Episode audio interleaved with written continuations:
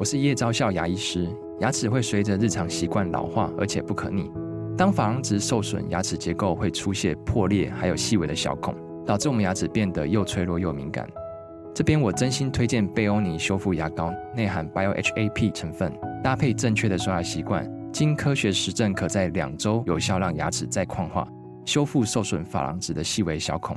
相关资讯及购买通路，请参考资讯栏连结。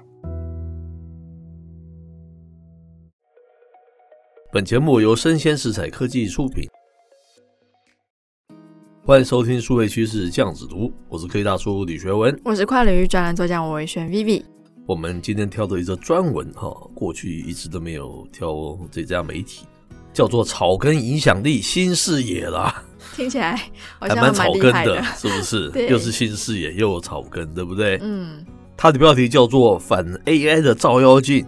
GPT Zero 出现了哈，嗯，大学生说：“我谢谢你喽。”真的，因为砍了一票大学生他们的福利嘛，对不对？是，就以后瞻前顾后的使用，不像以前这么大方的使用，对不对？嗯，就说我谢谢你喽，这当然不是一句好话了，对不对？那开头他说啊，在人工智慧的浪潮中啊，各种高科技产品是层出不穷啊，让我们这些凡人哈望而生畏了哈。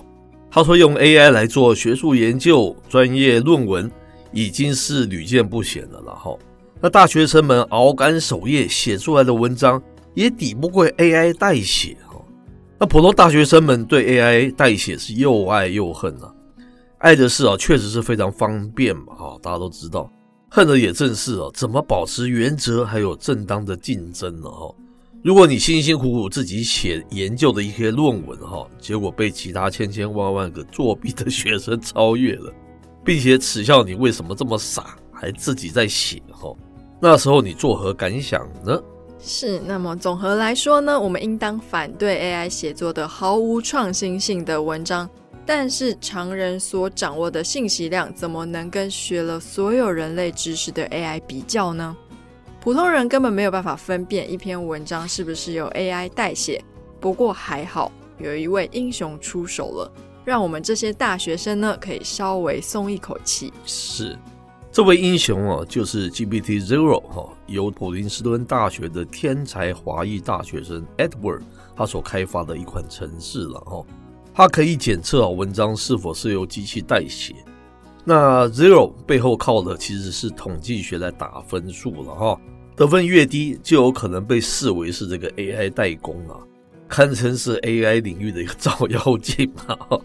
那我们可以先让 ChatGPT 写一篇文章，再复制文章内容喂给 GPT Zero 啊，那 Zero 就会立马开骂哈，说你的文章可能包含人工智慧代写的内容哈。那如果检测真人写作的论文哈。Zero 哈就会颁发这个合格证书哦。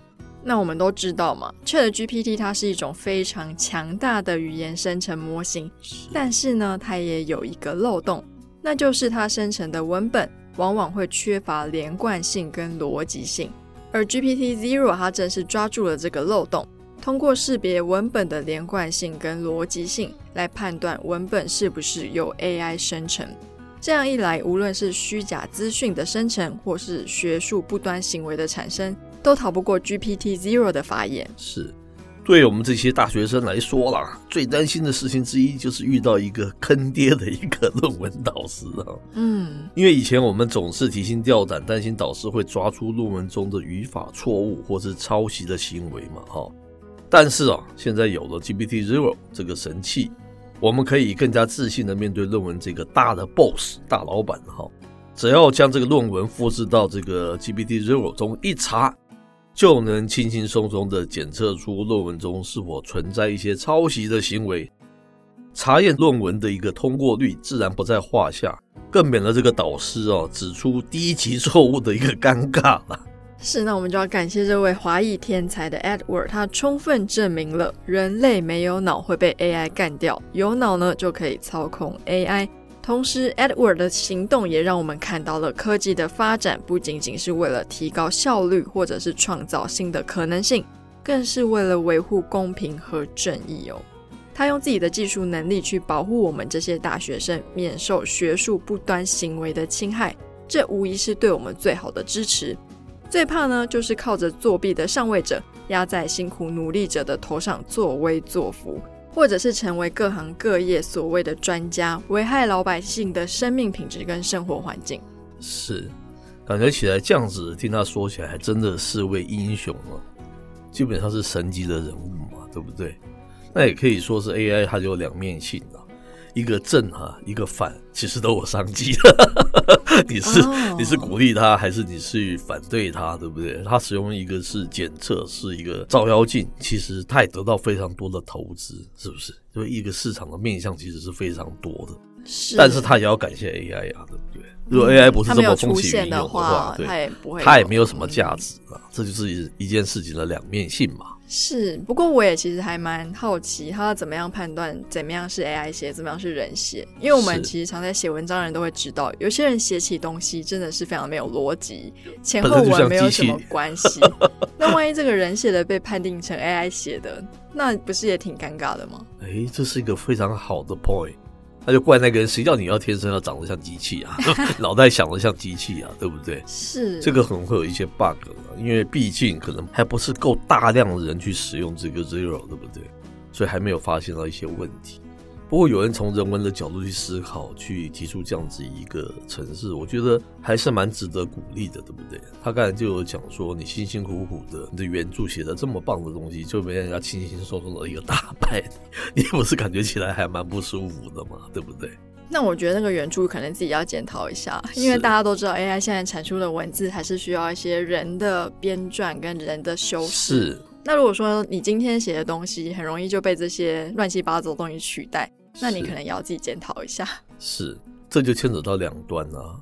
你资讯的供给端跟接受资讯的人，我觉得都有责任嘛，不是吗？嗯。有些你现在写的很差的东西，那没有想到你论文老师就轻松让他通过，就是很放水了。我觉得现在某些程度，我觉得这种氛围是越来越严重了。学生也就胡乱做，老师也就胡乱给分，会造成这样子的现象。其实两端都有问题嘛。老师如果真的是很认真的去推荐别人的这种 AI 这个 ChatGPT 所写的东西，那学生就渐渐的是比较不敢这么做。我觉得标准是越来越宽松了。所以这个时候有这个 Zero 的诞生，我觉得不是坏事。我想要另外一个商机，是，哦，以后老师可能就用 AI 帮忙打分数。AI 觉得，哎、欸，这个东西我还没有学过，它分数就高一点。它这个东西，哦，我很常知道，而且我资料库有类似的词语，那这个时候它的分数就会低一点，有点像是去那个卡拉 OK 唱歌的时候那个评分系统一样。是是。结果 Vivi 又陷入了这个同温层的一个谬误思考，因为他个人经验就在那个地方，对不对？是。好，那这是可能又另外一种的不公平了。好，反正以上给大家做一个参考。那我是科技大叔李学文，我是跨领域专栏作家王伟轩 Vivi，我们下回见喽，拜拜。